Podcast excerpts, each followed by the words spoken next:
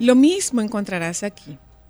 Había una vez una anciana que pasaba días enteros en la entrada de su aldea, sentada junto a un pozo de agua, mirando la llegada de los forasteros. Un día, una joven que venía por el camino se le acercó y le preguntó, Yo nunca había estado en un lugar así. ¿Cómo son los hombres de este pueblo? La anciana levantó los ojos, la miró de frente y replicó, ¿Cómo eran los hombres del pueblo de donde venías?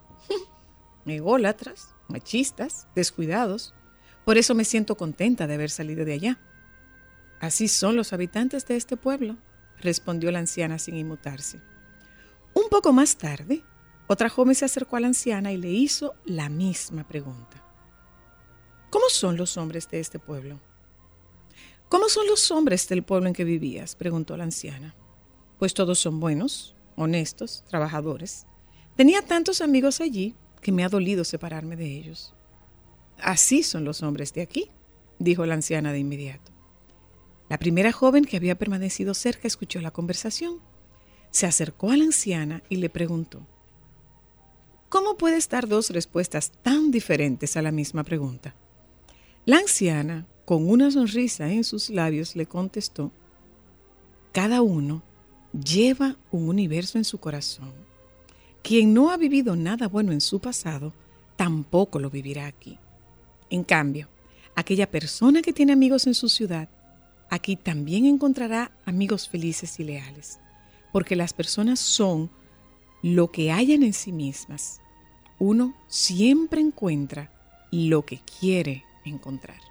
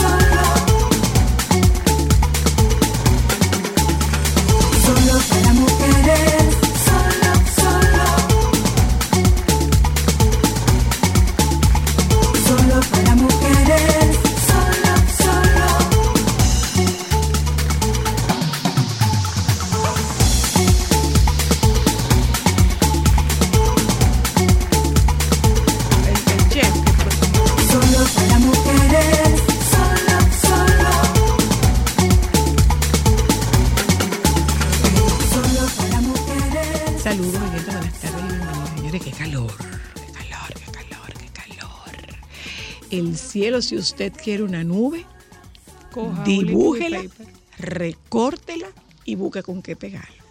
Porque no hay una sola nube en el firmamento. Una solita hay en el firmamento.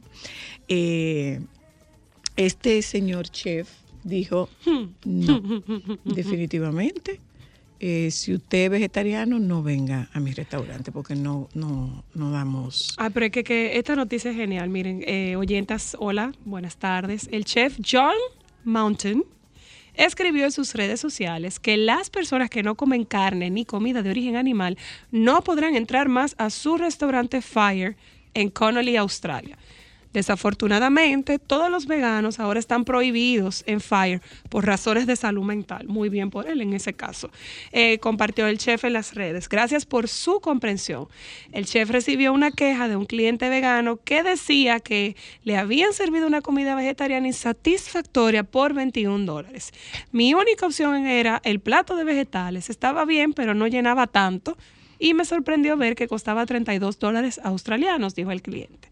Creo que es increíblemente importante hoy en día que los restaurantes puedan acomodar a todos y no tener comidas a base de planta muestra tus deficiencias como chef.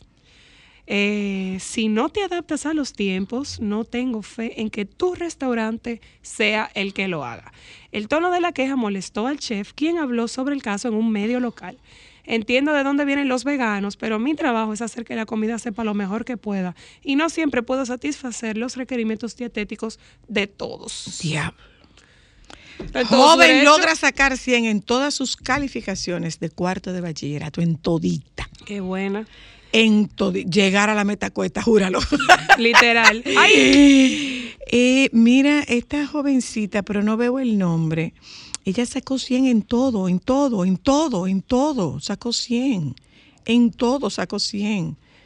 Yo pude haber sumado. Atención, madres que le dan leche a sus chicos adultos. Calma Pueblo afirman que la leche con chocolate proviene de las vacas color café. Según una encuesta realizada en el Centro de Innovación de Productos Lácteos de Estados Unidos, el 7% de los ciudadanos americanos cree que la leche de chocolate proviene de las vacas color café. Así como lo leen, pues resulta que suena ridículo, pero los datos fueron tomados del diario The Washington Post y yo tampoco lo podía creer. Conforme a la cantidad de habitantes que hay en Estados Unidos, el 7% se refiere más o menos a 16.4 millones de personas que no saben que la leche chocolatada es leche, cacao y azúcar. Piensan que viene de las vacas color marrón. Pero, perdóname. Libéranos, Señor, con tu espíritu. La leche con chocolate no se prepara. O sea, usted coge leche y le echa chocolate. O hay vacas que usted la ordeña y sale leche chocolatada porque es... Ay, mira, yo voy a optar por este yo trabajo Yo insisto, señores, yo insisto. Hay un refrán que dice que todavía llega Pedro y Jaya. Todavía llega Pedro y Jaya. No es nada más aquí. Y una joven ¿Dónde fue eso? Eso en Estados Unidos, pero no me sorprende. Hay una chica que descubrió que estudió una carrera que no existe. La ¿Cómo tú descubres una carrera que no existe? Que eso fue lo que tú estudiaste. Si te cambian el pensum. Bueno, pues resulta que. ¡Ay! Que sí. Hoy es el Día Mundial de las Mujeres sin Ropa Interior. ¡Epa! ¡Eso! Adecuado y apropiado. Para el calor, sí. Pero por supuesto, y está de la mano con el inicio del verano. Muy, bien. bien. Hoy es el Día Mundial de las Mujeres sin Ropa Interior. O dicho en inglés, No Panties.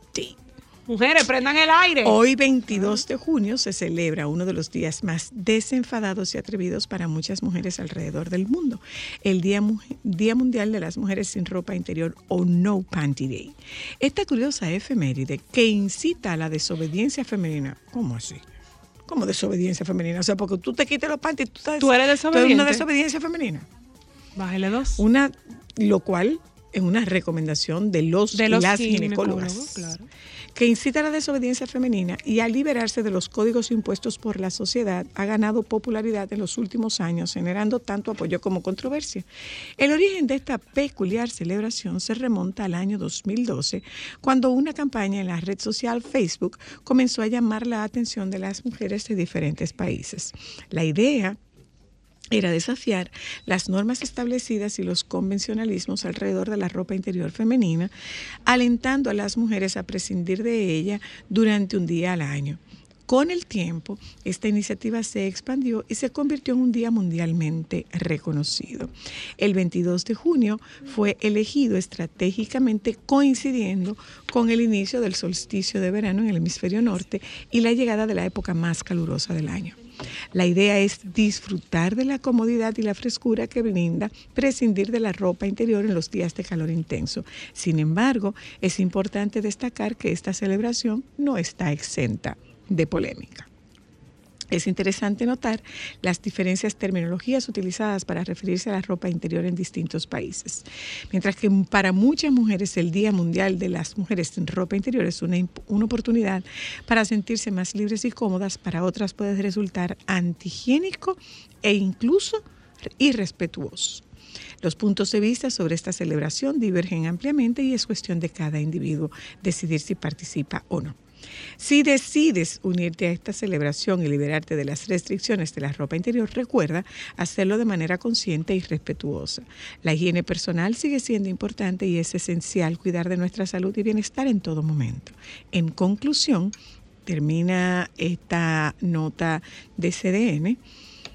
En conclusión, el Día Mundial de las Mujeres sin Ropa Interior es una efeméride controvertida que desafía los convencionalismos y normas impuestas por la sociedad. Aunque algunos lo consideran un día de liberación y empoderamiento femenino, otros lo ven como un acto innecesario o irrespetuoso. Sea cual sea tu opinión al respecto, esta celebración sigue generando debate y se mantiene presente en la sociedad actual. Lo que podría contravenir las normas de convivencia sería que tú andes desnuda en la calle, pero no que tú andes sin ropa interior, porque estamos hablando de que la ropa, esa ropa es interior. ¿Y quién sabe que usted tiene o que usted no tiene? Depende del sitio, porque mira, en los gimnasios se nota que andan dolorosamente sin, se nota. que, andan sin dolorosamente y olorosamente las dos cosas. Pero ¿Qué pero que lo dijiste. pero claro tengo que sustituir a Ámbar en el día de hoy. Pero es es recomendable por un tema de, de salud íntima eh, estar sin ropa interior todas las veces, todo el tiempo que tú puedas por un, por un tema de ventilación de la vagina. A diferencia de los hombres, nuestros órganos sexuales son internos y, la y lo de los hombres son externos. Entonces, la recomendación de más de un ginecólogo o ginecóloga que haya pasado por solo para mujeres, lo que te está diciendo es sal sin ropa interior anda sin ropa interior, pero, eh, ojo, el que tú andes sin ropa interior, eh, no es que te pongas una ropa sin ropa interior, porque ahí estarías en contacto con un material sintético que, es más, problema que, es más dañino que beneficioso. Yo estoy totalmente de acuerdo. ¿Qué tú Oye, esta. ¿Qué tú Una mujer estrangula al gallo de la vecina porque la despertaba a las 3 de la mañana. Yo lo estrangulara también. Lo siento. Bueno, mi amor, nosotros tenemos un gallo. Nosotros, tenemos un gallo, señores. Que se desubica. Sí. Y canta a la hora que le parezca. Él puede cantar a las 6 de la tarde, como canta a las 10 de la noche, o a las 2 de, la, mañana. A la hora que él considere. No lo mire así, Luis. Puede ser que a la hora que él llega. ¿Eh? La demencia. Sí, totalmente. Pero por la, por, por, por la. Yo creo que el calentamiento. Por la agudeza de la voz, por la, por la agudeza de su canto, yo no creo que él esté demente, no, yo creo que está muy joven convincente, ser una persona que confía en sí mismo. No, pero una haciendo a, la hora que sea. Él canta a la hora que sea. Hay unos pajaritos. Ah, pues está resolvió. Dijo, tu gato yo no me deja dormir, bye bye. Y resolvió el problema con el gato. No, pero eso, eso es violencia. Un claro que eh, bueno, Oyentas. Un sancocho de gallo, ya dijo, en voz alta. Eso eh, eh, se le dice un nombre a los gallos que, que, que pierden en, en la pelea, que matan en la pelea, se le dice un nombre se le dice un nombre, me lo dijeron. Si alguien se lo sabe, que me lo diga, porque los gallos que, me, que pierden en la pelea o que los matan, se los comen. los, propios, los propios eh, galleros se los comen, pero tiene un nombre. Yo voy a preguntar. Yo voy a preguntar. No, no Google lo sabe. bueno, oyentas, esta tarde nosotros vamos a hacer un programa inextenso sobre el trastorno del espectro autista cuáles son los trastornos que caben dentro del trastorno del espectro autista. ¿Quién diagnostica? Yo como terapeuta he dicho en innumerables ocasiones que no diagnostico, que el diagnóstico es para mí un recurso técnico que me indica por dónde intervenir. Pero como aprendí del doctor José Navarro Góngora, eh, el doctor Navarro Góngora nos explicó que cuando tú tienes frente a ti a una persona buscando de tu ayuda, lo que tienes es una persona que sufre, no un diagnóstico. Entonces el diagnóstico para mí es un recurso meramente técnico, de uso técnico para discutir entre colegas cuando usted hace una interconsulta, cuando usted plantea un caso, usted lleva un diagnóstico o un posible diagnóstico que te permite saber cuáles son los, eh, los abordajes que tú puedes utilizar para la intervención de esos casos. Entonces, como terapeuta, yo no diagnostico. Eso de diagnóstico yo se lo dejo a los médicos. Entonces, vamos a hablar un poco, o no un poco, vamos a hablar in extenso tema de, del tema de eh, el trastorno del espectro autista, que antes de irnos a publicidad y de, después de presentar a nuestros invitados, eh, me hago la pregunta, ¿es que ahora hay más? es que es más evidente, es que se diagnostica más, es que hay alguna relación para que haya tanto, tanto diagnóstico, hay una infra, hay una o hay una eh, supra hay un supradiagnóstico, hay un infradiagnóstico, son muchas de esas preguntas. todo eso, tú, no me preguntas eso una cosa por una, ¿verdad? Pues sí, claro, un programa. Porque ya, ya mi cabeza está de que... No, ya, es, ya mismo se olvida. Es un programa que nosotros queremos hacer eh, puramente técnico tratando, por supuesto, de que, tenga respuestas adecuadas a un nivel que puedan ser asimiladas por la comunidad no científica, por la comunidad eh, no informada con relación a este tema. Y ahí yo me incluyo. No tengo conocimiento de manejo de TEA, no tengo conocimiento de intervención en trastorno del espectro autista, porque yo no hago terapia infantil. Tú sabes una cosa, soy la hora que yo sé que tú no me has presentado ni nada, pero eh, ahora que tú dices eso, em, en estos días yo estaba pensando que una persona que realmente sabe sobre un tema te lo puede explicar a nivel técnico y te lo puede aplatanar como tú lo necesites. O sea, hay niveles. Es igual que cuando estamos en terapia, que cuando estamos en terapia, eh, una de las responsabilidades de nosotros como terapeutas a veces es adaptarnos al lenguaje y a las y, a las, a las capacidades y las realidades, claro. Y a las capacidades del paciente que tenemos frente a nosotros. Y cuando uno viene a explicar algo, como un trastorno y cosas y todo eso tenemos claro de que tenemos mucha gente que no están escuchando que no tienen. Entonces si nosotros logramos aplatanar el TEA hoy un poquito creo que como que logramos habremos logrado el objetivo. Esa es la razón por la cual les hemos invitado. Para mí siempre ha sido un tema de mucha preocupación que todo esto se queda eh, solo en los, en los espacios donde hay acceso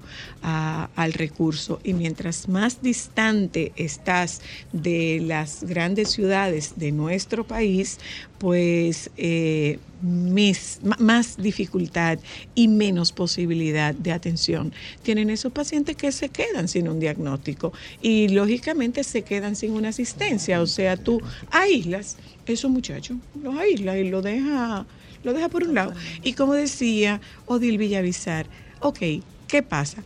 Porque ellos no se congelan, ellos crecen, de todo eso nosotros hablamos esta tarde en que nos dedicamos eh, íntegramente al tema del trastorno del espectro autista. Ya volvemos, esto es solo para mujeres. Solo para mujeres. Solo, solo. Déjame cambiar tus días y llenarlos de alegría. Solo para mujeres.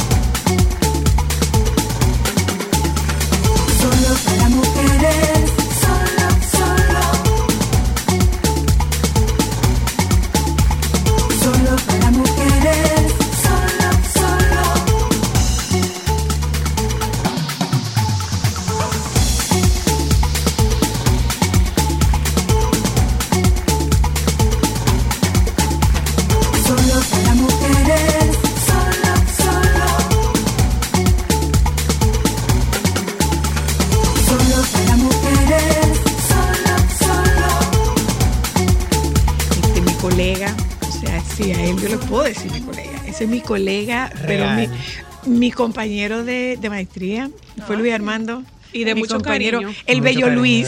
Ah, vida. Georgina. Georgina, aquí está Nos el bello Luis. Ah, el bello Luis, ¿verdad? Sí. Aquí está el bello Ay, hombre. Luis.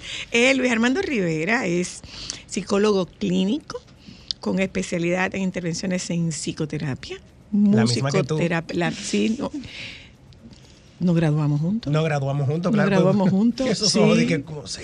Lo que pasa es que tú presentaste tesis antes que yo. Sí, porque si Pero no era sí. ahí, si no era Si ahí, no no iba a ser nunca. forma, claro. Si no era ahí, no iba a ser nunca. Yo tenía la presión de, de Ofir que me decía, no, sirve, es ahora. Acaba eso. Es ahora, si dejamos esto, que no, que tú te acomodas, que déjame coger un respiro. Es verdad, y la rutina te Muchacho. hace posponer y posponer, eso es verdad. Créeme que lo sé. Luis Armando es musicoterapeuta y es el encargado de terapias artísticas del CAI. Correcto.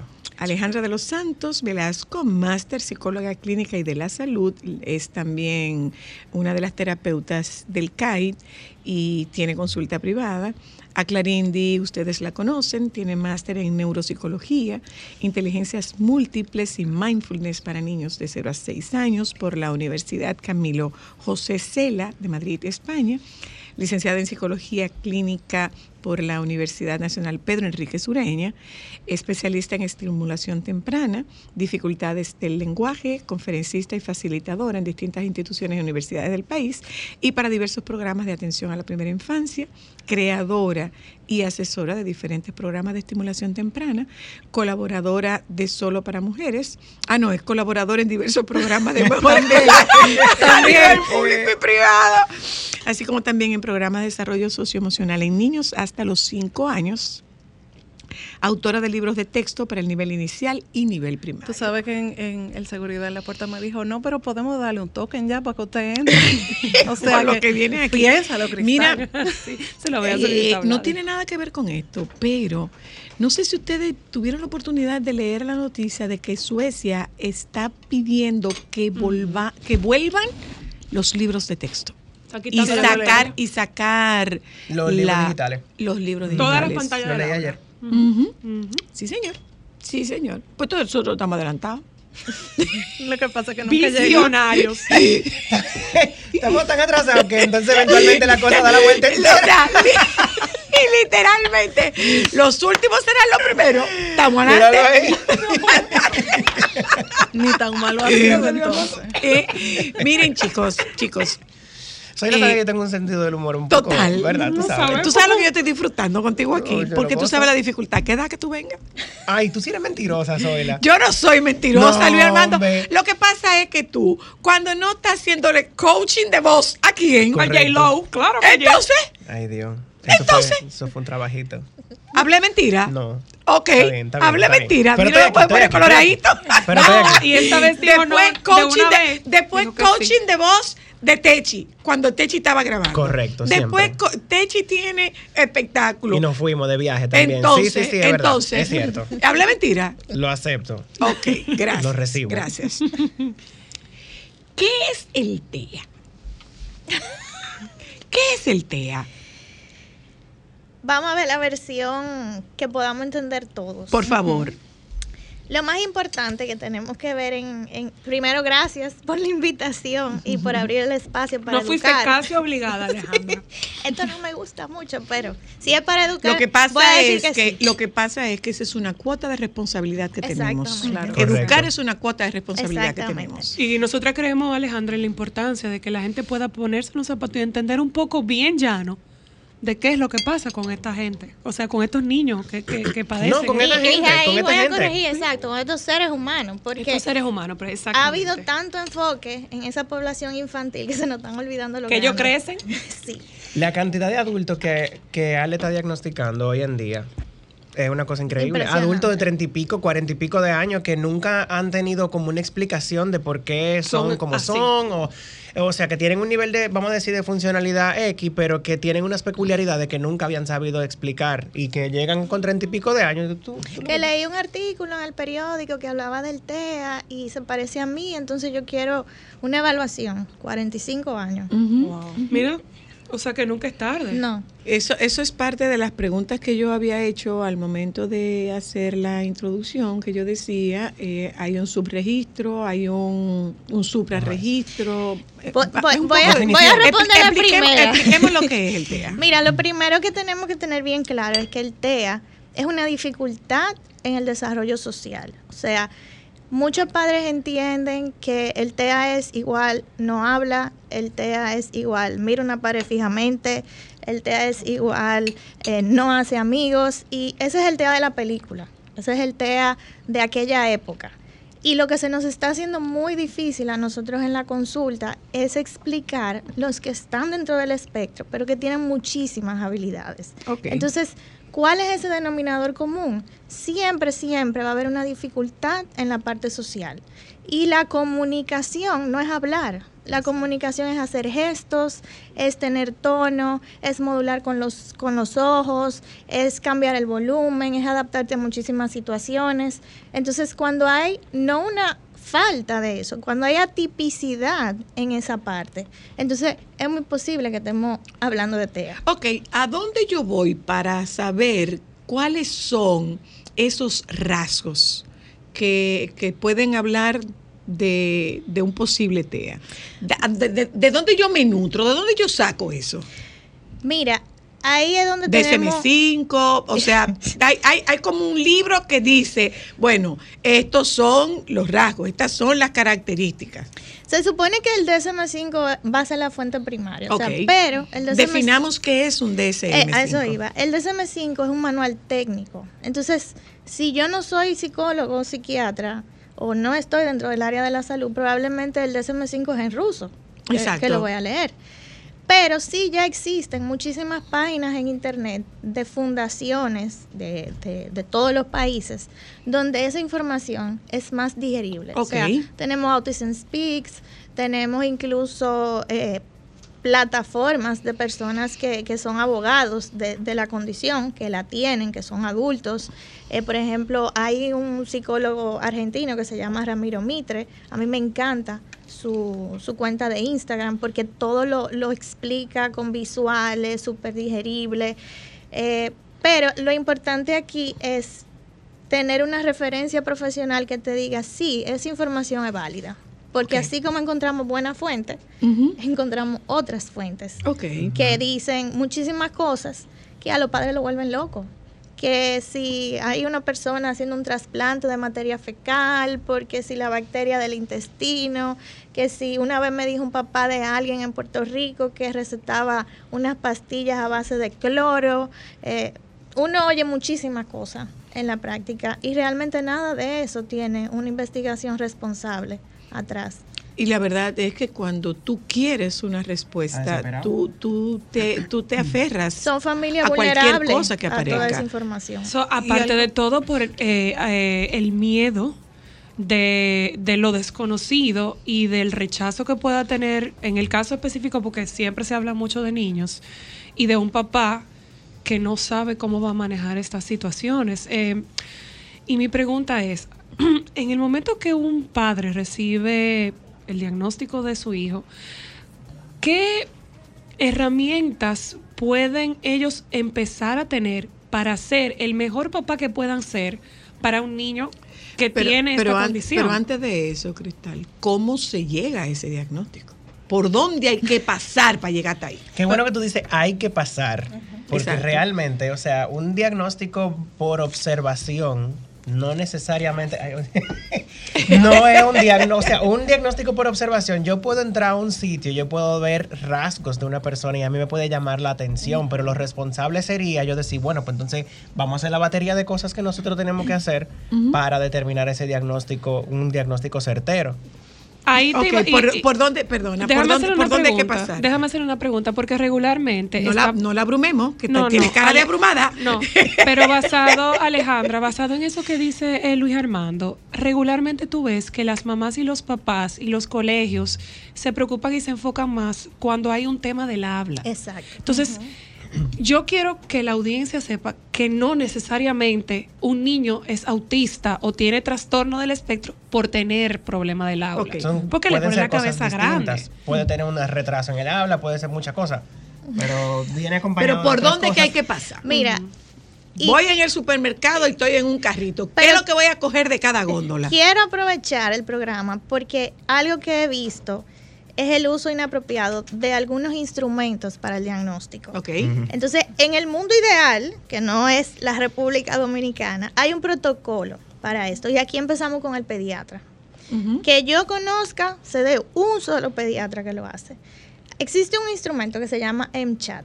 El doctor eh, eh, sigue siendo el mismo doctor que Moisés. No, ese es el psiquiatra. Ah, no, no, no Estamos pediatra, hablando de cierto, Moisés, pediatra. Moisés Tavera de psiquiatra. Entonces, el MChat es una prueba que la diseñó una, una persona con el fin de hacer un screening. Una prueba de screening es algo que tú le pasas a un universo, no importa lo que, lo que esté pasando, y te van a saltar alarmas. Esas alarmas saltan a los 12 meses, 18 meses, 24 meses. Tu pediatra, en tus chequeos de esas épocas, te, te entrega el cuestionario, tú lo llenas y le devuelves la información. Si existen alarmas de un rango que esté establecido, te dice, debes ir al psicólogo. Ok. Entonces el psicólogo se encarga de descartar esa parte. Nosotros lo que vemos en el país es muchas veces que el, el pediatra dice, él no habla todavía, pero él va a hablar. Y eso, eso es grave. No O tener sea, una bola de cristal. Tú le estás quitando la oportunidad de empezar temprano. Y ya lo que sí se sabe por investigación es que cuando tú empiezas la intervención a partir de los dos años y a veces antes, nosotros nem- tenemos pacientes de 15 meses que han empezado terapia, el, el progreso es una cosa increíble. Impresionantemente, O sea, ah, puede ser un niño que inició con un perfil severo y no va a ser severo. O sea, eso se Bueno, sabe. nosotros tenemos un ejemplo ¿Cómo muy nosotros grande. podemos establecer los grados de severidad? Eso es otra pregunta muy buena. Pero para Pues terminar, para terminarte esa ruta, lo ideal es que el pediatra refiera a la evaluación del desarrollo. Pero también pasa mucho, y eso está pasando más, que es el neurólogo pediatra que está refiriendo. Lo que sí tengo que dejar claro es que el diagnóstico se puede hacer en equipo con todas estas personas, pero el responsable de establecer el diagnóstico es el psicólogo. Ok. ¿Por qué? Porque el, el trastorno del espectro autista, o TEA, que a partir de aquí vamos a decir TEA, es una, está establecido por una serie de conductas. O sea, no hay parámetro ni de sangre, ni en una resonancia, ni en un electro que diga ese niño tiene TEA. Ok. Entonces, como ¿quién se ocupa de la parte de la conducta? Lo conductual es, Es el eh, psicólogo. por- puramente del psicólogo. Entonces, todas las herramientas que existen para ese diagnóstico lo que van a llevarte es a hacer una serie de observaciones conductuales y a medir todo lo que tiene que ver con la conducta. Entonces, ¿qué hace el neurólogo? ¿Cuánto puede tardar ese proceso, Alejandra? Depende la habilidad del niño, depende la edad del niño, pero puede ser que tú tomes de dos, tres, cuatro citas para, para ese proceso. ¿Y de cuánto tiempo son esas citas? Depende del niño. Depende Por ejemplo, niño. una prueba de inteligencia, eh, yo la puedo hacer en una sesión de una hora, pero yo la puedo hacer en tres sesiones de 20 minutos. ¿Por qué pasa? Si se el, desespera, si el niño se deteriora en, en la, en la Prestar atención. aplicación de, de la prueba, yo no lo puedo penalizar. Ok. Yo debo interrumpir y volver a poner otra cita y continuar. Porque se puede, se puede afectar el resultado. Claro, porque si yo lo que quiero es medir inteligencia, yo no estoy midiendo conducta. Entonces, la inteligencia, si el niño me está dando trabajo de 15 minutos muy bien hecho, No hay necesidad de, entonces, de postergar, vamos a o medir sea, de- de inteligencia hacerlo esos más 15 largo. minutos las veces que tenga que venir. De- eh, te preguntaba, Alejandra, eh, sobre la severidad, el grado. El tema de la severidad, esto, esto es una opinión muy personal. De Alejandra. de Alejandra es yo he visto que el deseo de saber el tema de la severidad en la familia es una forma de afrontar su duelo. O sea, si yo le digo el caso es leve, es como, ah, pues es un duelo más fácil, porque leve significa tal cosa. Entonces, yo soy contraria a establecer severidad en, evaluación para la familia. O sea, si hay un profesional que me lo pide, bueno, lo discutimos. Pero la severidad también es muy subjetiva. No existe una prueba que me diga ese número, cuando sale en esa prueba, significa severo, moderado, leve. Es Porque cada, eh, oye, o sea, cada niño es un universo diferente. Exactamente. Entonces la severidad, si nos vamos a la parte técnica, no es global. está descrita en función de la comunicación y de esos patrones de la conducta que son repetitivos. Entonces debíamos cambiar severidad por funcionalidad. Yo lo prefiero. Sería más adecuado Yo lo prefiero. que, que- Y- que y- usemos funcionalidad. Porque al final la intervención no, no depende del nivel de severidad. La intervención depende de la parte cualitativa que está arrojando la evaluación. O sea, no es como que, bueno, si en inteligencia en total tiene un 70, entonces vamos a hacer esta intervención. No. O sea, incluso la prueba de inteligencia tiene muchas áreas. Y, por ejemplo, algo muy común de los que están dentro del espectro es que velocidad de procesamiento, que es una de esas áreas, sale en el suelo. Pero eso no significa que no tienen la, la capacidad. Es que parte de una característica del diagnóstico es que no son, yo digo, no son empleados de zona franca de poner tapita. Porque ellos van a querer que esa tapita encaje, esta no se ve bien, déjame buscar la otra. Y asimismo, cuando se pone a trabajar bajo presión, los exámenes que son con tiempo, yo no los recomiendo para ellos, porque no son de esa característica. Entonces me caen en esa parte de esa prueba de inteligencia y ya yo tengo que hacer mi análisis conectando con las características de, del trastorno y entender, esto no es un problema, esto es parte. Dos Lo, preguntas. lo que pasa es que lo que pasa es que para apoyar lo que dice siéntase Ale, con la libertad. lo que pasa Sí, es que no soy yo nada más. la- el, la el nombre, que tú viste. el nombre del diagnóstico tiene la palabra espectro en el medio. Y eso quiere decir que estamos lidiando con situaciones donde un niño no va a ser igual que el otro. Es un y universo que estas paralelo. pruebas también, muchas de estas pruebas parten desde una como una primicia de, de como de como una de que todos somos relativamente iguales y que entonces estamos comparando con las personas que son neurotípicas, pero hay un paradigma muy importante de considerar el autismo como posiblemente como algo que tiene que ver con neurodivergencia y no necesariamente vamos a decir entre comillas con discapacidad. O sea, entonces estas personas aprenden ven el mundo de una manera distinta, aprenden de una manera distinta, como dice Ale lo de la, lo de la tapita, no es necesariamente que si no me puso la tapita ahí, entre comillas, eso está mal porque no es lo que estamos buscando desde la prueba. O sea, desde la Luis pero no quiere decir que que no tienen la posibilidad de hacerlo. Lo que pasa es que ven el mundo de una manera distinta y necesitan adaptaciones distintas para lograr lo que, entre comillas, la sociedad espera de esa conducta. O Mira, sea, estamos hablando de, de que, por ejemplo, ellos, ellos todos comen arroz con habichuela. Solo que unos le ponen la habichuela primero, después el arroz. Otros le ponen el arroz primero, después la habichuela. O y otros aparte, van. nada más, no, que no le pegue un granito, que no se puede, Otros no puede van estar- no puede estar- sin granito, otros se lo van echando de a Y poquito. partiendo Yo- de eso, Cristal, es importante destacar que cada intervención es distinta es- dependiendo de lo que arrojen esas evaluaciones, pero también de tu criterio, de tu criterio como especialista, porque no necesariamente a todos nos funciona lo mismo, sobre todo en un programa de intervención. Mira, Tengo dos preguntas en base a eso específicamente. Alejandra, tú dijiste algo al inicio que yo no quisiera que se perdiera y es la idealización, romantización, banalización del, espe- del, del trastorno. trastorno. Porque eh, nos llevamos de lo de la película.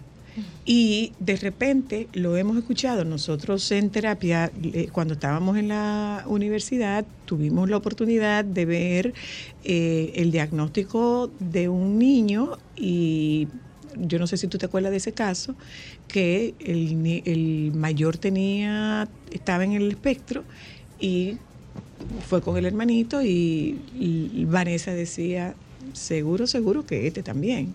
Entonces, eh, es, es un trastorno que desgasta, es un trastorno que consume a la familia económicamente, emocionalmente. Entonces, te vienen con la historia muchas veces de que Dios le da hijos especiales A personas especiales. Entonces, esto cae un poco dentro de esa romantización de algo tan severo como tener un paciente con TEA en tu familia.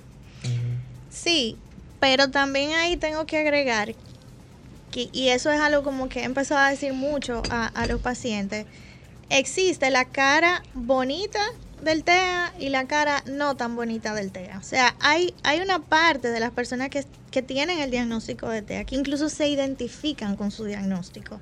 A mí que me ha tocado trabajar con adultos también, he visto que cuando entrego los resultados o cuando le digo, sí, usted está dentro Hay del alivio. espectro, es un alivio. Hay alivio. Es una que cosa tienen una increíble. respuesta. Exacto. Entonces, no estoy diciendo que no exista esa parte dentro del espectro que tienen dificultades severas. O sea, hay niños que no duermen, hay niños que no comen, hay niños que tienen dificultades sensoriales que existir es difícil. Entonces, claro que sí, que eso, que eso va a generar un, un gasto en la familia en todo el En sentido de todo la el palabra. sentido. Pero también existen los otros que para nosotros son el reto de que la familia entienda que están dentro de la condición porque están muy bien. Y porque quizá, ajá, porque quizá no es tan obvio, porque, porque quizá tienen eh, características que son peculiaridades, que ellos Exacto. entienden, ay, eso son cosas de, eso son cosas de él, pero nosotros conocemos gente que son periodistas, que son ingenieros de sistema, que se identifican mucho con que eso es lo que ellos son y que dentro de su propio trabajo, eh, eh, como eh, a veces yo digo que el diagnóstico, como tú decías al comienzo, el diagnóstico es algo que nos dice a nosotros en dónde estamos parados. Exacto. Para para nosotros a saber de- para nosotros saber con qué filtro nosotros vamos a ver lo que está sucediendo. Pero entonces me imagino que para esas personas cuando tú le dices mira esto te pasa por esto y esto y esto como me pasó a mí cuando me diagnosticaron mi, mi trastorno de déficit eh, de atención que para mí a los 34 años que para mí fue de que ah Ah, pero era por esto. tantas cosas en mi vida yo lo pude explicar yo eché para atrás Años y años, me acordé de Luis Armando chiquito con 11, 12 años, pasando lucha, llorando en la casa porque no me podía concentrar. Y entiendo todo ahora. Eso soy yo, que estamos hablando de un TDAH, que es una cosa relativamente inocua, que no, lo es, ¿cierto? no, muy, es muy no. fuerte para los adultos. Eh, Para los niños. Imagínate, imagínate un, un TEA, que también encima tiene un estigma y que es una condición que no está muy entendida en la sociedad. Eh, mira, Yo tengo yo dos quiero. Hay, hay una madre que nosotros vamos a contactar. Estamos teniendo dificultad No con el teléfono. No, pero igual lo podemos hacer por. Lo vamos, lo vamos a hacer llamándola por nuestro teléfono para poder sacar su llamada, porque me parece, me parece valioso, me parece muy importante que esta mujer pueda darnos su testimonio. Y de verdad, o sea, no es solamente y yo cada vez que tengo la oportunidad de hablar sobre trastorno de espectro autista, hago referencia a, a Odil Villavizar. O sea, lo que vivió Odil y la gran preocupación de Odil no era mientras sus hijos eran chiquitos. Su preocupación era, Ahora, ellos ¿qué van a crecer mis hijos? Claro. y qué va a pasar con ellos si no son funcionales. Entonces, ¿qué que pasa? Que, aquí hay respuestas limitadas, porque son respuestas limitadísimas. El CAI tiene respuesta muy limitada por un tema de, de capacidad Y de, de- de recibir De y la demanda, demanda. sobre todo. O sea, por la capacidad de dar respuesta a la demanda. Entonces, ¿pero qué pasa? Esos muchachos crecen. Esos muchachos crecen. ¿Y ahora qué Mira, va a por pasar? ejemplo, una, una gran debilidad que yo siento que hay aquí, que lo hemos hablado Ale y yo, psicólogos, eh, terapeutas que trabajen sexualidad en TEA.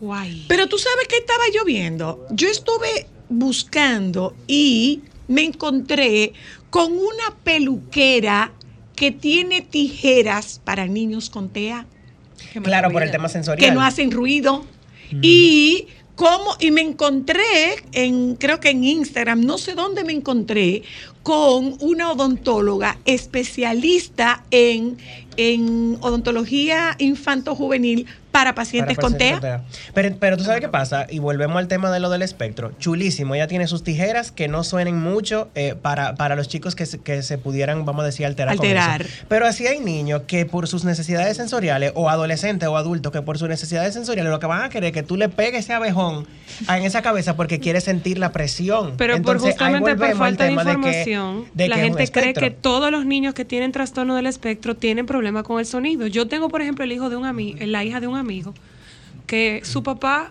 hace conciertos. Ama la música y la música no le afecta. O sea, ella practica batería, ella le gustan las luces muy altas. Entonces, por eso decía ah, y daba el ejemplo del arroz. O sea, literal, ellos son un universo cada uno. Entonces, yo tengo una pregunta. Todos los niños que tienen trastorno del espectro les cuesta hablar, número uno. Número dos, tienen un problema cerebral, o sea, su cerebro tiene algún mal funcionamiento. Es que la palabra problema es un problema. En mi opinión, Ah, no, está bien, a lo que decía Alejandra ahorita, la opinión de Luis Armando. La palabra problema es un problema, porque para mí, para mí, y yo tengo. eh, lo- los años que yo tengo trabajando con, con discapacidad también me han permitido cambiar un poquitito mi enfoque con el tiempo. Para mí es un tema de, de neurodiversidad. Para Luis Armando. O Sí, sea, claro. no tiene, no, no creo que sea un tema de que ay, ese cerebro tiene un problema. No. O sea, hay dificultades y hay, y hay trastornos en el procesamiento sensorial, en lo que tú quieras, pero una cosa es un problema y, y un daño estructural o lo que sea. Exacto, y otra precisamente cosa es eso, a eso me refiero, no una hay un daño estructural. O, o sea, porque somos, o sea, somos heterogéneos. Por ejemplo, yo te voy a, te voy a poner un ejemplo. A mí, ¿qué me regula? Mira, Ale tiene aquí ahora mismo moviendo su, su pierna así un poquito en lo que estamos aquí hablando. Y eso a ella, ella no está haciendo sin darse cuenta y eso a ella la, la regula. regula. Y es una conducta socialmente adaptativa y y socialmente aceptable. aceptada. Aceptada, Y a mí no me molesta en lo... Pero una persona con TEA que quizá le- se le dificulta eh, eh, manejar, vamos a decir, su burbuja, y, y cómo se comporta, ese, ese comportamiento pudiera ser un aleteo, ese comportamiento pudiera ser hacerle así a los pies cuando nosotros estamos tratando de hacer, de tener una conversación. Entonces, vuelvo y digo, neurodiversidad. Pero, pero El tema para, del habla con, con, con Clarindi. Sí, sí. No, pero adelante. no, era para responder lo que tú estabas preguntando. No es que va a haber problema para hablar. Va a haber problema para comunicar las cosas como las hacemos todos nosotros. Sea, por ejemplo, puede muchísimo ser un hablan. niño que cante, eh, que vea un muñequito y que pueda cantar, pero voltearse a comunicarse, a decirle algo que pasó, le, le generaría más dificultad. No significa que no pueda gesticular. El habla, el Es habla, no el habla está. Lo que tú vas a tener dificultad es con esas charlas sociales que se dan en el día a día. ¿Cómo te fue en el colegio hoy? Bien. Y tú le preguntas, ¿y cuáles son los dinosaurios? Y te lo comunicas súper bien. Pero porque son temas de su interés. Exacto. Claro. Entonces tú vas a tener en el TEA personas que monopolizan la conversación. Aquí, Ajá. aquí estamos hablando ya de todas las edades y de personas que tienen la capacidad de conversar. Wow. Entonces tú vas a tener una gente que si le apasionan los aviones, eh, está en un grupo y va a redirigir la conversación a Hacia los aviones, aviones. todo el tiempo. Entonces al final no es necesariamente la cantidad, es la calidad del proceso que se está haciendo.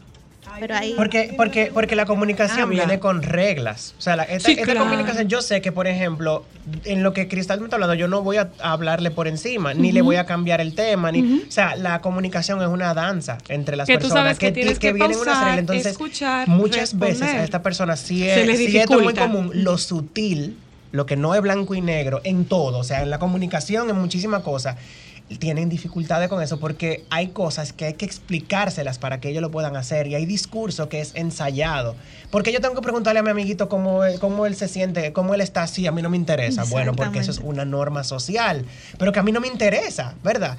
Entonces, para nosotros los terapeutas a veces, o a mí me pasa a veces, que yo me paso un tiempo trabajando con un niño, tratando de enseñarle, mira, los pasos de esto son esto y esto y esto y esto y esto. Y cuando llegamos a la adolescencia, que se maneja tanta sutileza y tanta, tanto desafío entre lo que yo aprendí y lo que yo quiero hacer. Cuando un adolescente me dice, di que, pero es que yo no quiero preguntarle cómo él se siente, porque como, o sea, yo tengo que desmontar entonces lo que yo le enseñé para que en un momento sobreviviera y que pudiera ma- fun- funcionar en sociedad. Ahora yo tengo que poder honrar ese deseo de que no, yo no quiero saludarlo, ese amiguito mío, porque me hizo una cosa. Entonces, eh, eh, es complicado, porque, pero esto es Dice, sutileza. Saludemos, saludemos Y son cosas que nosotros no la tenemos que hacer ensayado, sino que nos nace. No sale, porque- que Saludemos, equivocamos igual. saludemos al doctor César Castellanos, que está escuchándonos. Dice el doctor Castellanos, excelente programa, gracias.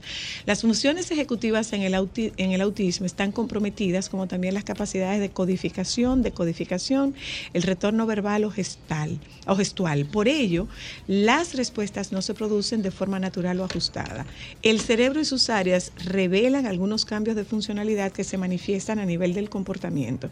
Ciertamente, las manifestaciones conductuales son observables, pero el diagnóstico real se podrá hacer cuando se puedan tener marcadores biológicos, sobre todo neurológicos, y estamos muy cerca de eso.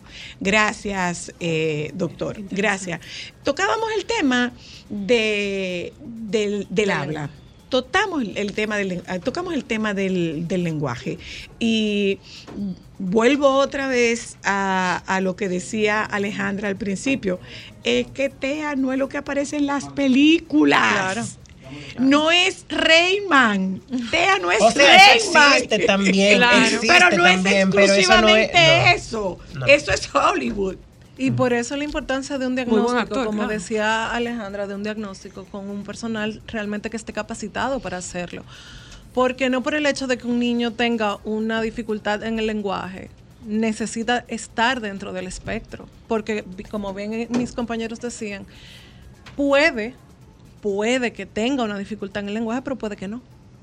Puede, eh, hay un, un trastorno sensorial, pero puede que no. Porque, como decíamos desde el principio, es tan diverso como niños o personas lo puedan tener. Bien, y de igual manera, la funcionalidad de esas áreas también puede ser distinta. Puede haber un niño que definitivamente tenga dificultades incluso para emular palabras, pero puede haber otro que tenga un buen discurso y que sea un lenguaje estereotipado, que sea un tono monótono, eh, entre otras cosas. Entonces, eso, eso va a depender y por eso la importancia de que un equipo multidisciplinario vea a un niño. Antes de ¿Quiénes hacer un hay- hay una cosa, hay una ¿Quiénes cosa. entran en el espectro? ¿Cómo quienes entran en el espectro? ¿quiénes son los que están en el espectro?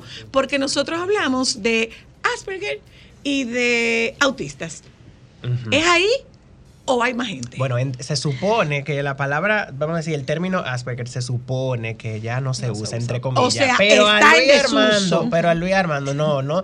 Yo no diría que está en desuso, porque yo siento que en la comunidad de, de personas que trabajan con TEA y dentro del mismo TEA, de personas eh, diagnosticadas, se identifican mucho con ese, Con ese nombre. Ok. Porque eh, pudiéramos decir que las cosas que se codificaron dentro de ese, de ese, de ese nombre, de ese diagnóstico, tienen unas particularidades que mucha gente se identifica con ellas. O sea, que, que incluso hay, hay niños y que es yo he como visto hasta que yo... socialmente más aceptable.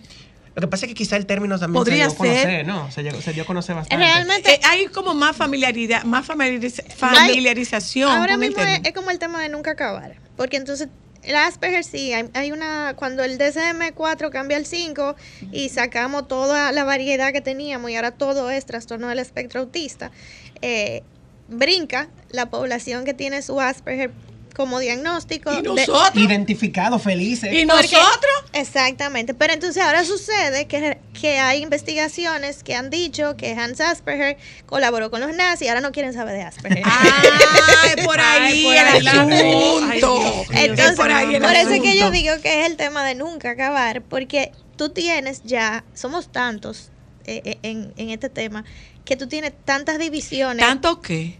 Tantas personas Por- que estamos involucrados en el eh, tema. ¿De verdad hay tantos? ¿De verdad que sí? De, de- ah, ¿Tú estás hablando de prevalencia? Eh, no, no, no, no, No, de la de- prevalencia no, de la prevalencia del trastorno no, Ah, de personas que trabajan con gente, TEA. de gente formada, con porque yo, yo decía eh, en una oportunidad eh, que eh, el que tú salgas con un título de psicólogo clínico no te da la facultad para tú ejercer Bueno. en clínica. Absoluta. Te voy a te da- Bueno, eso es. cuando a mí me sentaban tú en saliste cámara de mede- yo me quería morir. Tú saliste como médico general. Claro. Pero ¿cómo, que sí después. te quería morir? Yo me quería morir. Nos la queríamos la morir. En la, cámara de Gesell, para mí, eso ha sido, mira, Vanessa, gracias, pero eso ha sido la pesadilla más grande de mi vida. Pero, pero sobre todo, oh, sobre todo, Luis Armando, cuando a nosotros nos dijeron, ok, son ustedes. Hondense. ¿Cómo que son ustedes? No, pero es que si Vanessa no está ahí, no, no, no. Con la vida de otra o sea, gente, Dios, trae, no. trae tu caso y presenta tu aquí. caso, trabájalo tú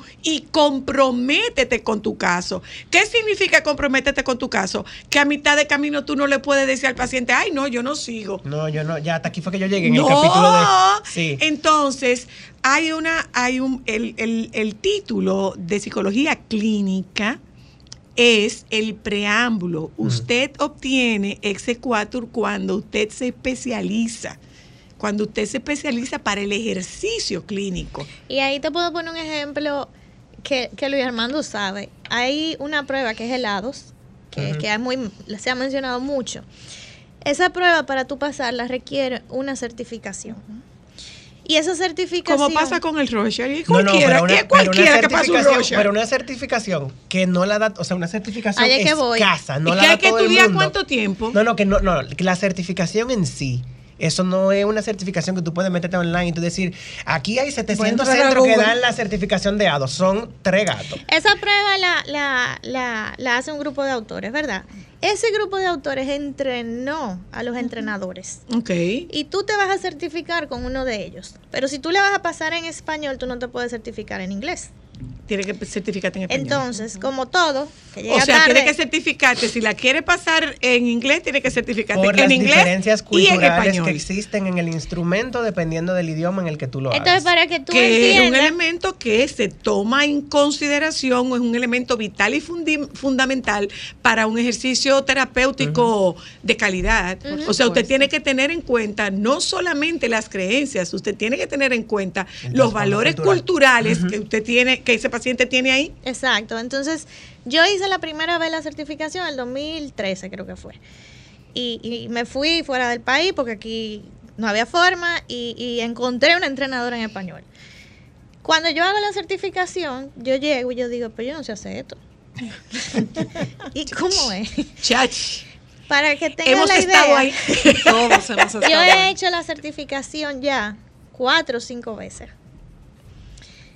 Eh, y yo te puedo decir que yo entendí la prueba, la segunda certificación.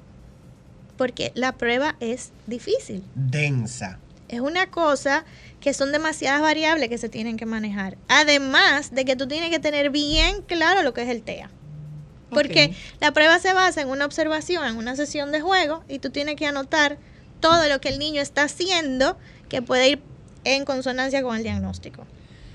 Yo, señores, yo. Y a yo- cada uno se le da una- a eso se le da una puntuación. Y por ejemplo, eh, yo estuve en la primera certificación. Yo no me certifiqué porque no quise, porque no quise como.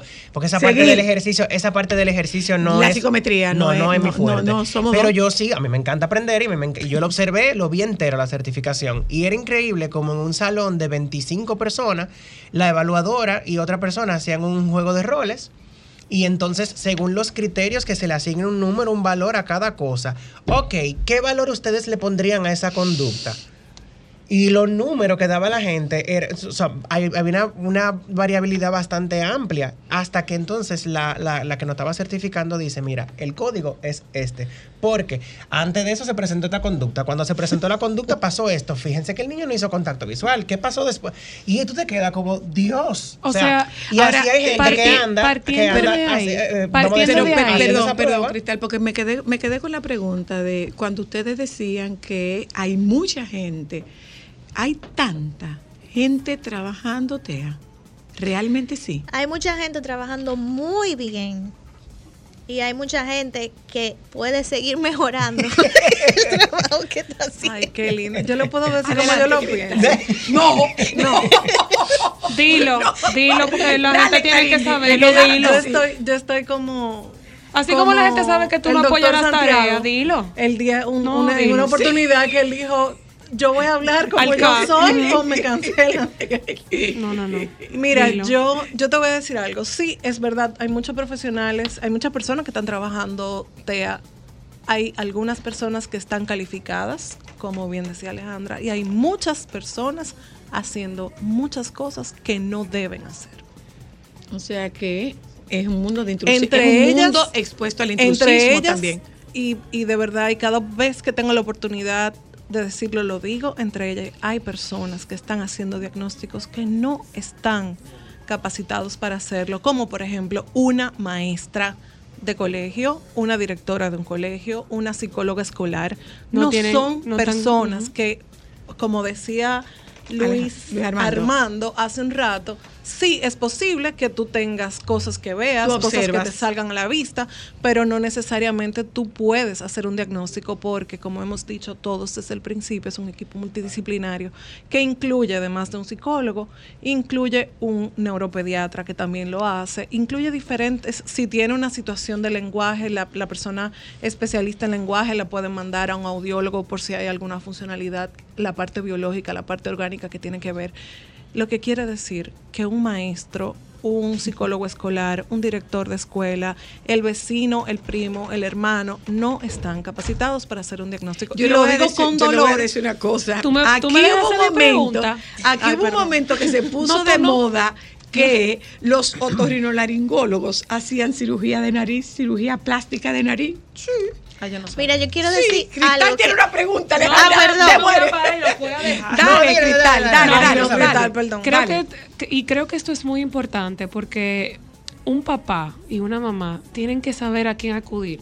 O sea, por lo mismo que dice Clarindi. Entonces, para hacer un listado, para que un papá sepa, yo sospecho, o el colegio me dio una, una, una alerta, donde quién voy, quién es la primera persona que debo visitar, número uno. Número dos, ¿cuántos profesionales van a intervenir en la evaluación de mi hijo antes de darme un diagnóstico? Mira, el colegio generalmente orienta a la familia también a dónde ir. Eh, nosotros pudiéramos también mencionar sitios. eh, Yo que- honestamente creo que es importante, Alejandra, sí. Bueno, si se puede, yo puedo decir. Sí, sí, porque estamos ayudando a la, a la- Mira, a la población. centros que, que me llegan ahora a la cabeza que sé que están haciendo muy buen trabajo. Está Diversa, espacio Mm. terapéutico. Mis está amigas. COPE, está SINAT, eh, está... ¿Tú me puedes ayudar? Esta centrotera con la licenciada Alejandra de los Santos. Claro, linda, ponte la colada de para mí, de primera. verdad, es el ojo clínico como más astuto del TEA que existe en este país. Yo, Luis Armando, esa es mi opinión, amiga. Te lo digo ahora en el aire. No, Es no, y me lo ha dicho desde el Alejandra día ya ha llegado, ha Que- llegado a los eh, lugares eh, y ella se lo huele. Eso que tú dices, eso de ojo clínico es no, vital. mira, eso, eso no tiene madre. Eso de ojo clínico Eso es es, así, vital. eso es así. Voy un momento a publicidad, señores. El tema es sumamente interesante, lamentable. ¿Tú llegaste a hacer la pregunta? Sí, pero ya no la he terminado. Para que no se le vaya a olvidar. Ok, Alejandro, no hay publicidad. Deja que ella termine y después. No, le- complique, no le complique la situación. Alejandro. La verdad es que el tema, la verdad es que el tema no puede ser más apasionante, ¿eh? Sí, de verdad que sí. Eh, vamos, vamos un momento a publicidad. Tenemos dificultad con el teléfono, pero por lo menos así sea, eh, poniéndolo en altavoz, nosotros estableceremos contacto con esa madre de un paciente con TEA. Hay, hay dos niños, hay una madre, otra, que es Saadia Cruz que lo de Saadia, que es madre de un niño con autismo, lo de Saadia es, es una cosa, es una cosa única. Es una cosa única. Claro, esa es la esa, esa es una de las diferencias. Cuando los padres tienen la posibilidad de apropiarse de la condición del hijo y trabajar como un equipo donde papá y mamá forman parte integral de ese equipo de intervención. Ya volvemos. Solo para mujeres.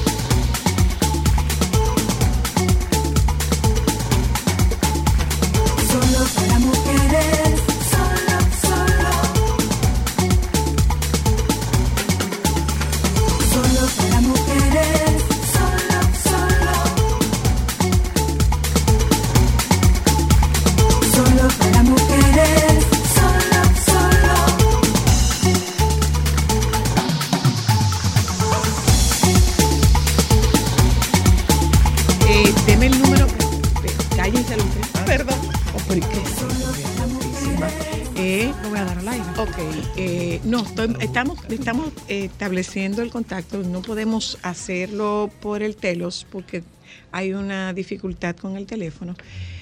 Ve acá, esa dificultad nos ha quedado después de lo de los resultados de la Gallup. Bueno, yo creo que sí. Fue ahí. Fue ahí que se fue ahí que se complicó, como diría Lea. Entonces viene nieve, deja el rancho ardiendo y se de garita. Viene nieve, deja el rancho ardiendo y se de garita. Eh, pero eso fue nieve, fue nieve que lo dañó, ¿eh? Y se de garito. Miren.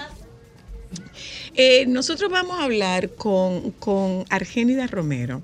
Argénida Romero es periodista de Diario Libre y es madre de un chico con trastorno del espectro autista.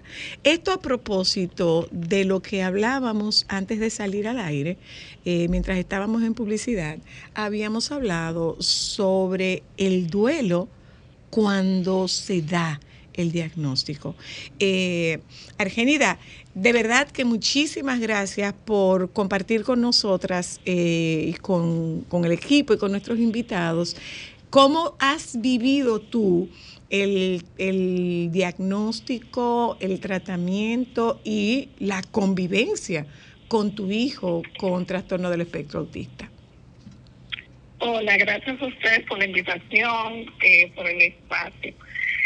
Bueno, es difícil, como todo, porque cuando uno va a tener un hijo, uno, aunque no quiera, por la manera de crianza y todo lo demás, no tiene expectativas, sueños, y uno no espera dificultades. Eh, dificultades así tan, tan, como, ¿cómo lo digo? Tan, tan dramáticas, Ujú. diría yo. Eh, yo recuerdo con mi hijo, el diagnóstico fue a los tres años, o sea, empezamos a ver algunas pautas del crecimiento que no estaban como bien, y un amigo médico nos señaló, sería bueno que ustedes llevaran al niño con tema del lenguaje, caminaba en punta, bueno. Entonces es un proceso difícil porque al principio uno tiende a negarse a negar esa realidad y se asusta porque hay preguntas que hay que hacerse, qué voy a hacer, dónde ir, tiene miedo, es difícil. A mí me ayudó bastante dos cosas, el apoyo de mi esposo, que es el padre de mi hijo, él lo tomó de una manera, yo voy a decirlo así, más valiente, y me dijo algo muy importante, me dijo, sea lo que sea, es mi hijo, es nuestro hijo y, y somos sus padres. O sea, no hay nadie más en este mundo donde él pueda apoyarse que no sea nosotros. Eso me ayudó mucho a pasar esta primera etapa. Y a pesar de una muy mala experiencia al principio con una psicóloga infantil, que casi me tuvieron que agarrar para no, para no armar un desorden, eh, caí en manos de buenos profesionales que me dieron apoyo porque eso se olvida mucho. Eh, diagnostican a los niños, no importa el, el trastorno que tengan o la condición, pero se olvida el apoyo a los padres, la orientación a los padres. Y nosotros tuvimos la suerte de eso, de que nos orientaran, de que entendieran la situación que teníamos como padres, que nos apoyaran, que a veces es importante tomar terapia como padres también, tener ese apoyo psicológico para poder ayudar a nuestros hijos. Y eso me ayudó, es duro, sobre todo cuando la, la, el trastorno es, es más severo, o sea, se necesita más apoyo para los niños. Que ese es el espacio que se ve poco. Eh, hay niños con TEA que no hablan, que no van a poder hablar, que se van a convertir en adultos que no van a poder hablar, que van a necesitar hablar verbalmente, obviamente, o sea, comunicarse van a poder por- con, con sistemas de apoyo de comunicación, pero eh, que van a necesitar más apoyo que otros para poder llevar una vida.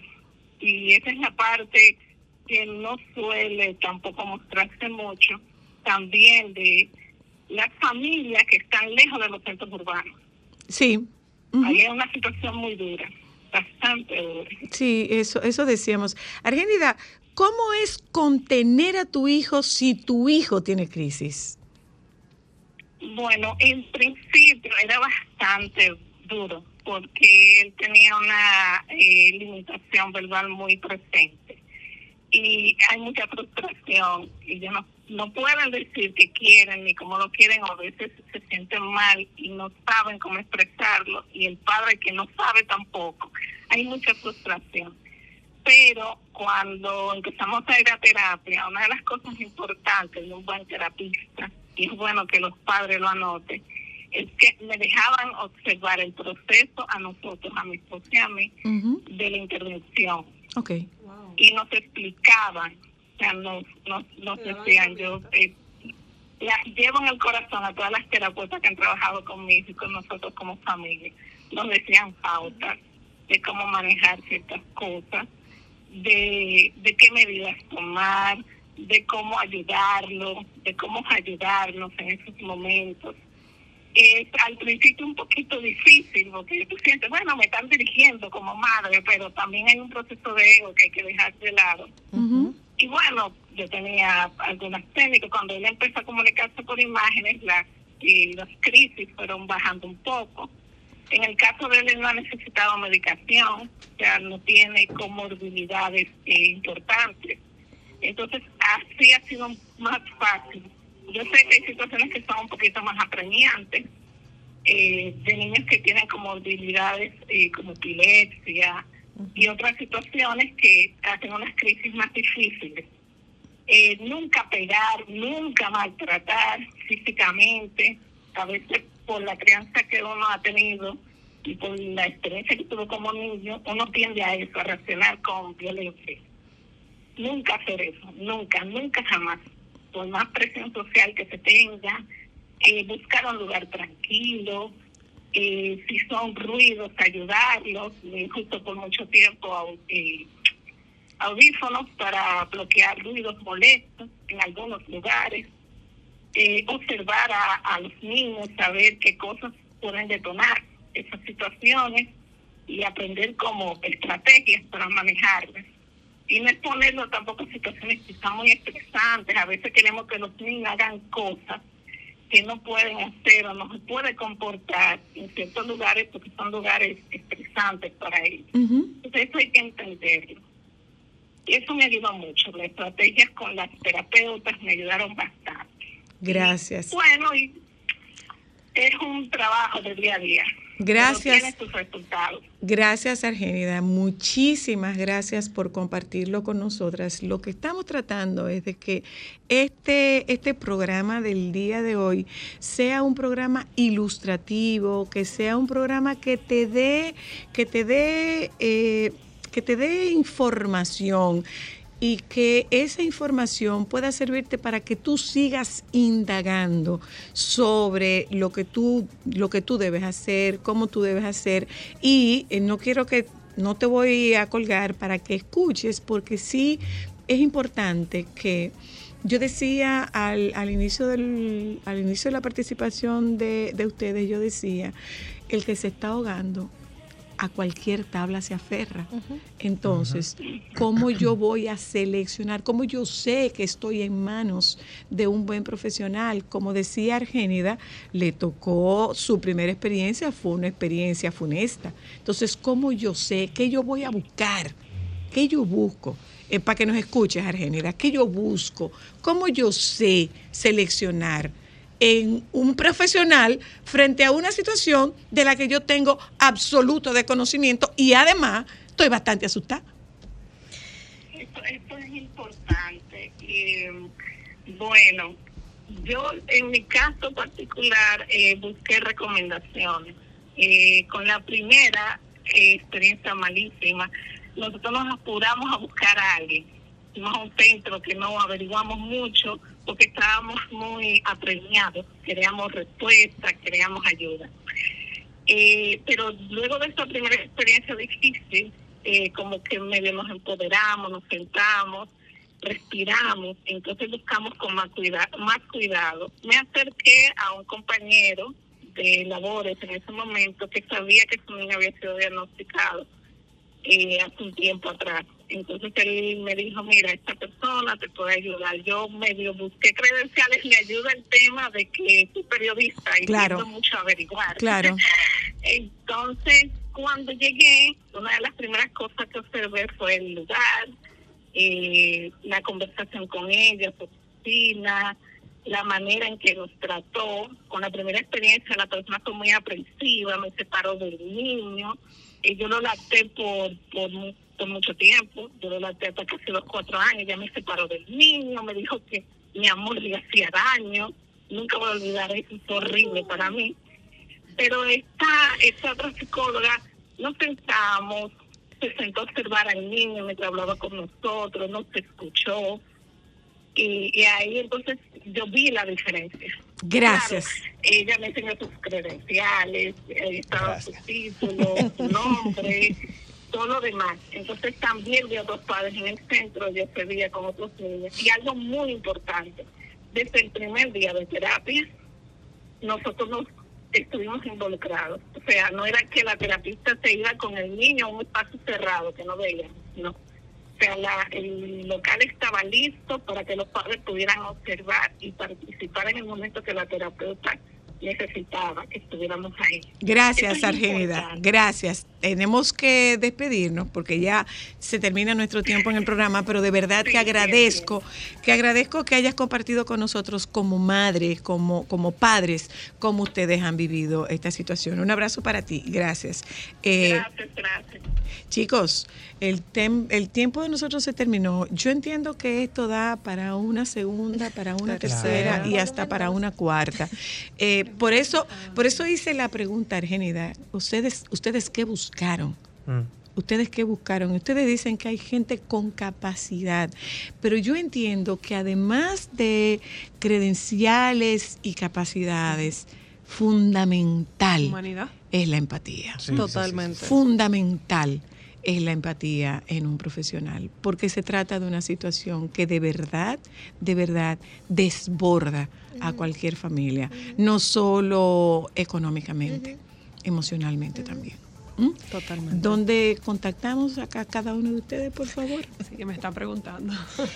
Yo, yo me encuentro en el centro Tera, igual que. Alejandro, eh, eh, Armando. Luis Armando, di dónde que ella está, porque ella tiene como miedo de No, ella decirlo. está en el centro Tera, como yo.